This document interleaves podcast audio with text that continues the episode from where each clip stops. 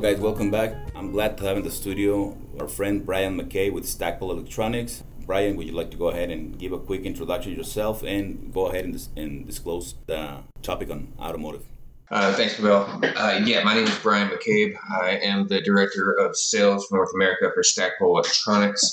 Uh, Stackpole is predominantly a resistor manufacturer, uh, and one of the issues that we keep coming across is the definition of automotive grade. So, automotive grade means different things to different people. Some suppliers will put automotive grade on their data sheets, uh, but not clearly define what that means. So, one of the topics that we decided to talk about today was trying to help people navigate the true definition of automotive grade. And I think engineers and, and, buyers should be aware of these so that as they're making purchasing decisions or trying to cross rarely available parts, they can make sure they're getting comparable parts. So, with that said, uh, automotive grade, as I mentioned, means different things to different people. Uh, and with electronics, growing in the automotive sector so much. Uh, you see them in electric motors. You see them, you know, cars don't have Wi-Fi. They have the heated seats, the motorized rearview mirrors, uh, collision avoidance systems, lane keep assist programs. Uh, all these require electronics, and the degree that these parts need to perform with reliability, or if they do fail to fail safely,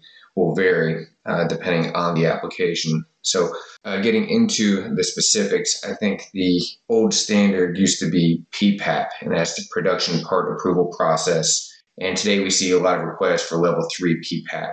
Uh, that's production samples with the supporting data that we provide to customers to show that these are the exact parts they're going to get, and this is the test data that supports our claims. Along with PPAP, uh, this Automotive Electronic Council, AEC, has come up with a set of reliability standards. And for passive components, we typically use AEC Q200. That is a stress test uh, for qualifications strictly for passive components. Uh, they have other AEC Q101s, 100s, uh, for other components and, and, their failure mechanisms. With resistors, we're exclusively focused on the AEC Q200, and we test our parts to this battery of tests. We provide the customers with the results of that test so that they can see the parts perform uh, as advertised, if you will. So, those are the two most common standards in today's time. I think as electronic component technology has evolved and quality has gotten better and materials have gotten better. Uh, this these two standards are sufficient for most applications that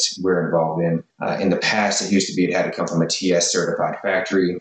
Uh, TS has been replaced with this International Automotive Task Force's AITF uh, 16949 which is essentially ISO 9001 with some additional tests based specifically for automotive. Uh, some applications and some customers do require that the parts are manufactured in an IATF 16949 plant. And some customers require that the parts are manufactured in an IATF 16949 certified plant.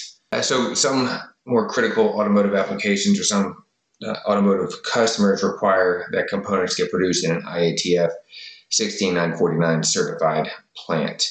Uh, for those plants, uh, there is a certification similar to ISO that can be provided to show compliance with the International Automotive Task Force certifications.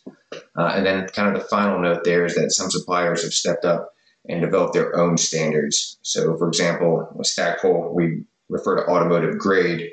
Uh, we refer to automotive grade as products that are produced on a dedicated line and with dedicated equipment. So, separate from our high volume, low cost commodity products the, this is a dedicated line. Uh, we also have certified operators that work these lines.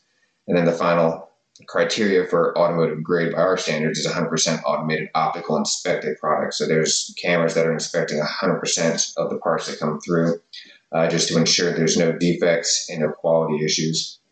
So those are kind of the key criteria, at least for resistors uh, that we see in the market.